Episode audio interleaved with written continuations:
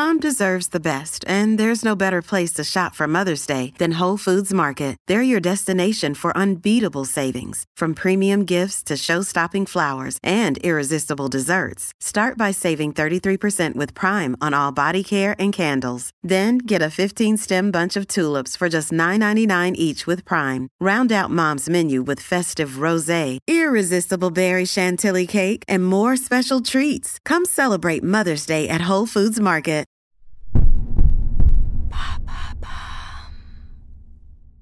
Quelles sont les conséquences de la malbouffe sur notre cerveau? Merci d'avoir posé la question.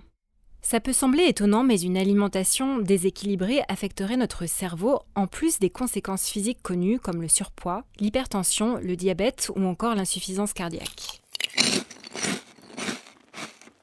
Chips, frites, beignets, cookies, pizza, ce qu'on englobe par le terme de malbouffe ou junk food, dont la journée mondiale tombe le 21 juillet, correspond aux produits ultra transformés, à une alimentation trop sucrée, trop salée ou contenant de mauvaises graisses. Des études montrent aujourd'hui que la malbouffe dégraderait nos fonctions cérébrales et notamment la mémoire. En effet, ce type de repas viendrait altérer l'hippocampe, une région du cerveau justement impliquée dans le bon fonctionnement de la mémoire et dans le contrôle de l'appétit. Ce mécanisme n'est pas encore expliqué par les scientifiques. Il semble aussi que ce ne soit pas la seule répercussion sur nos capacités cognitives. Comment ça? Une étude publiée dans la revue Metabolic Brain Disease le 15 juin 2022 et citée dans un article de Slate.fr indique par exemple qu'un régime alimentaire riche en mauvaise graisse peut générer de l'anxiété, voire des états dépressifs. En effet, les maladies qui découlent de ce déséquilibre alimentaire, telles que l'obésité et le diabète de type 2, altèrent le système nerveux central et exacerbent ces troubles. Un lien semble avoir aussi été établi avec la maladie d'Alzheimer en raison de l'augmentation du taux de protéine Tau dans le cerveau. Cette protéine participe à la structure des neurones notamment. A l'inverse, est-ce que bien manger a des effets bénéfiques sur le cerveau?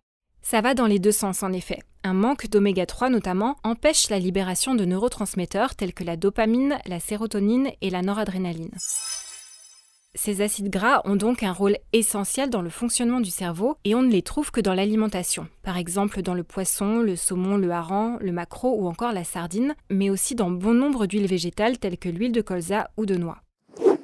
Également, notre taux de sérotonine, qu'on appelle hormone du bonheur, peut être influencé par des aliments riches en tryptophane et en tyrosine, précurseurs de la sérotonine. La banane, l'avocat ou le chou en contiennent. Enfin, manger davantage de fruits et légumes a un effet antioxydant qui aide à rééquilibrer les inflammations générées par la malbouffe. Quant aux boissons et aliments fermentés, ils contribuent à faire chuter le stress et à améliorer la qualité du sommeil. Que peut-on faire pour résister à la malbouffe? Tout est une question d'équilibre. Manger un hamburger ou un plat préparé de temps en temps n'est pas un problème en soi. On peut éventuellement réserver ces aliments pour le week-end afin de minimiser leur consommation. Sinon, la convivialité à table, les expériences culinaires et la découverte de nouvelles saveurs contribuent à retrouver du plaisir autour d'aliments sains. L'aide d'un nutritionniste et ou d'un diététicien peut être bienvenue lorsqu'on n'a pas forcément le temps ou le savoir-faire pour cuisiner.